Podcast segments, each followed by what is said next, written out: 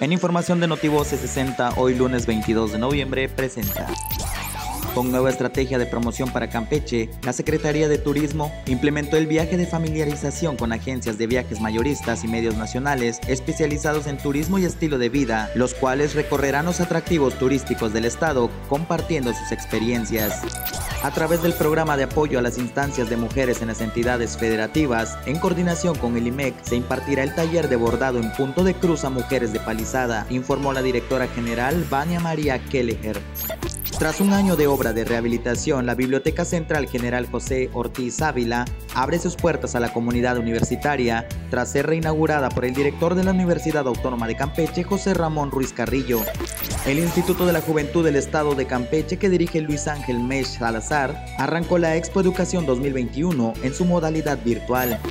Hoy lunes 22 de noviembre, Día Internacional del Músico. Notivoces 60.